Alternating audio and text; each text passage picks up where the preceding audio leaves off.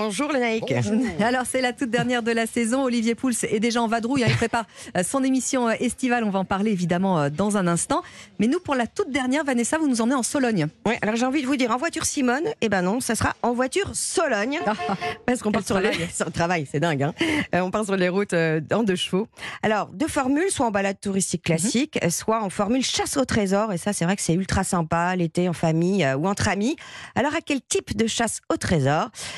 De Karine Ferret de En voiture en Sologne. Balade accompagnée d'un jeu euh, sous forme ludique, adapté euh, pour les plus petits mais aussi pour les plus grands. Vous allez partir euh, au volant de Nododush avec une carte au trésor, une grille réponse, un roadbook et à vous l'aventure en deux chevaux pour retrouver toutes les énigmes sur le parcours et au retour Trouverez-vous l'ouverture et le code secret pour le coffre-fort? Ça, je peux pas encore vous le dire. Ah, ah, une ah, petite surprise. Alors, Petite à travers ces, ces roadbooks, qu'est-ce qu'on découvre du territoire, Vanessa? Alors, d'abord, les étangs, hein, puisque c'est ah l'ADN du territoire. On en compte plus de 3000. À eux seuls, ils recouvrent 11 000 hectares quand même, ce qui fait que la Sologne est classée sur la liste des zones humides d'importance internationale de l'Union mondiale pour la nature. Et ça depuis 72. Mmh. Euh, c'est aussi la plus grande zone Natura 2000 d'Europe. Alors, haute pépite, la faune, la flore, une nature qui est quand même assez particulière, parce que comme les milieux se juxtaposent, ça permet à des espèces de montagne de mmh. vivre à quelques dizaines de mètres d'espèces méditerranéennes. Donc c'est assez riche, c'est des paysans. Et alors le patrimoine, alors c'est pas au programme? Non, bah si, forcément. Ah bah voilà, je me disais, si on va pas terminer sans un peu de patrimoine. ça, ça, fourmille de sites historiques, euh, de lieux de légende, certains même cachés, voire insolites, comme la fontaine Saint-Genou. Ah. Karine lève le voile sur sa légende guérit les rhumatismes, les maux des jambes, des genoux en particulier. Et en fait, c'est l'empereur Dacé qui aurait vécu au IIIe siècle. C'est un monsieur qui est né à Rome, qui est venu dans le, en Sologne avec son père. Il aurait purgé le, le pays des démons qui l'infestaient et il y serait mort et il y aurait été enterré. Voilà, alors d'où son nom, vous avez bien compris. Et euh, Olivier, ça vous a quand même permis justement de sortir de votre studio, hein, d'être allé vous baigner dans la fontaine Saint-Genou. elle est pestouille, cette elle Vanessa. Est pestouille, hein, Olivier, il en Non, mais dis donc, c'est pas sympa du tout. Alors, est-ce que vous avez un petit prix pour euh, cette formule de chasse alors, en fait, c'est 150 euros, mais c'est le véhicule. Et comme on est à 4, voilà. Et ça, c'est à la demi-journée. Ça peut se faire aussi à la journée. Hein. Et on s'héberge, on va dormir où? À proximité de Romorantin, à Marcy-Yango. J'aime beaucoup, c'est la ferme Boisquillon, euh, des chambres d'hôtes, des C'est beau, c'est paisible, c'est ressourçant. Tout est en bon, on est en pleine nature, on est au milieu des étangs. Mhm. Il y a même un bon ordi qui est chauffé euh, au feu de bois face à l'étang.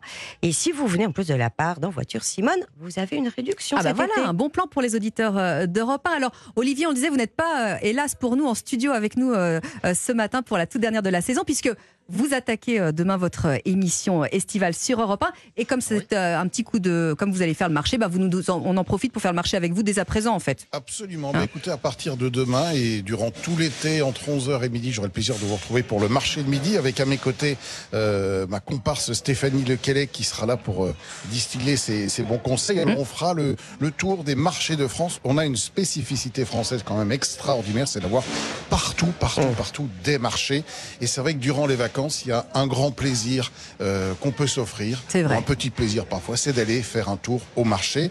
Alors quand on fait, il y, a deux écoles pour le marché. Je sais pas de, quelle école vous êtes, Lénaïque et Vanessa. Il y a moi, je suis plutôt de ceux qui vont très tôt le matin, mmh. euh, quand il n'y a pas trop de monde, un peu à la fraîche. Et puis, il y a ceux qui aiment aller euh, en fin de matinée bon, pour les ça avec l'apéro. En fin de matinée, on se lève tellement tôt toute l'année que là, je m'octroie quelques Mais le matin tôt, c'est vrai que c'est chouette. On a le temps de parler justement avec les producteurs et ça, c'est chouette. Ouais. Après, c'est l'invasion. Exactement.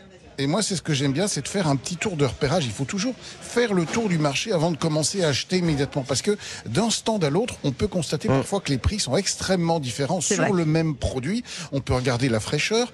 On peut discuter aussi un petit peu avec les, commerçants qui qui sont pas mmh. encore pris par le flux des, des, touristes qui arrivent. Et je trouve que c'est assez intéressant. Puis on a plus de choix aussi. Alors pour ceux qui sont de l'école un peu plus tardive, ce qui est pas mal, c'est que le bon plan, c'est qu'en fin de marché, en général, ça brade un peu. Mais ouais. Et donc, comme les commerçants n'aiment ah, pas forcément repartir avec des produits euh, sur les bras, eh bien, ils ont tendance à, faire des petits prix, notamment sur des légumes ou sur des, mm. ou sur des fruits qui doivent se consommer rapidement. Donc ça, c'est pas mal quand même. Et puis, ce qu'il faut faire aussi quand on va au marché, c'est bien demander à chaque commerçant ou à chaque producteur la carte d'identité du produit que vous mm. achetez. Il doit pouvoir vous la donner. Il doit pouvoir vous dire d'où ça vient, comment ça a été cultivé. S'il peut pas répondre à ces questions-là, eh ben on va ailleurs parce qu'en général, ça veut dire que bah, c'est passé par des par des circuits, euh, voilà, qu'on n'a pas forcément euh, envie de voir au marché. Au marché, c'est aussi l'occasion de, de discuter avec des gens qui sont euh, en circuit court, avec des gens qui, savent de quoi ils parlent, et donc il faut pas hésiter à demander aux producteurs d'où vient le produit. Et puis il faut acheter un peu à l'instinct aussi. Il faut pas partir avec une liste trop rigide parce que bah, si on a décidé d'avoir un truc et puis qu'il y en a pas, on est un peu perdu. Donc moi j'aime bien aussi organiser ma cuisine en fonction du marché.